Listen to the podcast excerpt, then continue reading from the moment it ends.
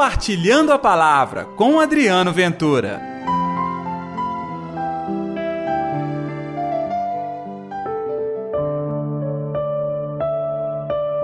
Haverá alegria no céu por um só pecador que se converta. Olá pessoal, tudo bem? Eu sou Adriano Ventura e está no ar Compartilhando a Palavra desta quinta-feira, dia 3 de novembro. Que a paz, que o amor, que a alegria de Deus, viu, esteja reinando no seu coração. Passado o feriado de finados, aqui estamos nós, com compartilhando a palavra, levando a bondade, a alegria, a esperança pela palavra de Deus. Então não se esqueça de dar like, de compartilhar também nas suas redes sociais. O evangelho desta quinta-feira é Lucas capítulo 15, versículos 1 a 10. O Senhor esteja convosco, ele está no meio de nós. Proclamação do evangelho de Jesus Cristo, segundo Lucas. Glória a vós, Senhor. Naquele tempo, todos os publicanos e pecadores aproximaram-se de Jesus para o escutar. Os fariseus e escribas, porém, murmuravam contra ele. Este homem acolhe os pecadores e come com eles.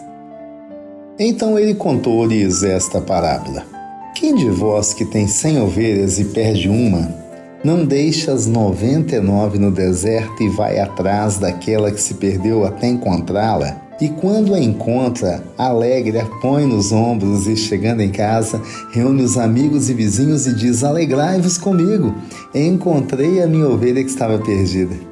Eu vos digo: assim haverá no céu alegria por um só pecador que se converta, do que por mais noventa e nove justos que não precisam de conversão. E se uma mulher tem dez moedas de prata e perde uma, não acende a lâmpada, varre a casa e procura cuidadosamente até encontrá-la? Quando a encontra, reúne as amigas e vizinhas e diz: Alegrai-vos comigo, encontrei a moeda que tinha perdido. Assim eu vos digo: haverá alegria entre os anjos de Deus por um só pecador que se converta. Palavra da salvação, glória a vós, Senhor. Gente, Jesus é criticado pelos fariseus e mestres da lei por causa da sua aproximação com publicanos e pecadores, isto é, com os marginalizados do seu tempo. Estes eram marginalizados, excluídos porque eram tidos como impuros, pecadores.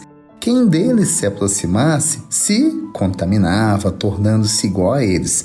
Era a visão da época mas era uma visão preconceituada, criada por uma sociedade excludente, que legitimava a marginalização e a exclusão ao contrário da vontade de Deus, que quer que não se perca nenhum dos seus filhos. Jesus, então, vem mostrar que a sociedade estava agindo de modo totalmente contrário à vontade de Deus. Eu te pergunto, será que tudo mudou? Não mudou nada.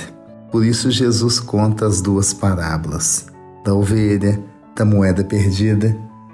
Tanto no encontro da ovelha há uma grande festa, como também no encontro da moeda perdida. A ovelha e a moeda. Quem é essa ovelha?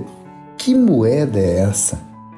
São os pequeninos, que são vistos com amor pelo reino de Deus, embora nossa sociedade olhamos com preconceito. Cada vez que nós conseguimos que alguém mude de vida, se converta às coisas de Deus, pode ter certeza, gente, há uma grande alegria no céu, uma grande alegria. Então, não fique você pensando, oh, eu faço parte do reino de Deus, oh, eu estou em meio à salvação.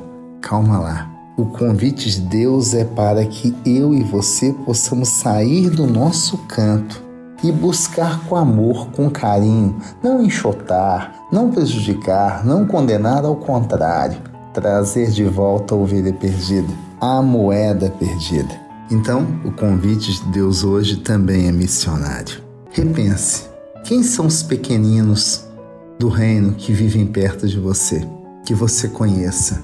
É um absurdo Pensar que eu e você somos escolhidos enquanto os amados estão aí, perdidos, abandonados. Esse convite é para mim e para você. Vamos orar?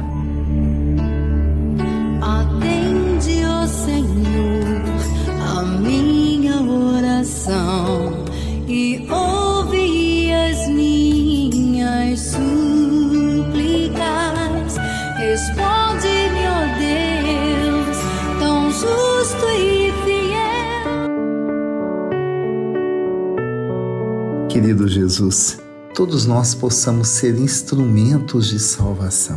Que aquelas ovelhas, como que uma moeda perdida, possamos ir em busca e celebrar contigo a vitória do reencontro dos seus filhos contigo. Que assim seja e que sejamos estes instrumentos. Em nome do Pai, do Filho e do Espírito Santo. Amém. E pela intercessão de Nossa Senhora da Piedade, padroeira das nossas Minas Gerais. Um dia abençoado para você, hein? Até amanhã com o nosso Compartilhando a Palavra. Compartilhe a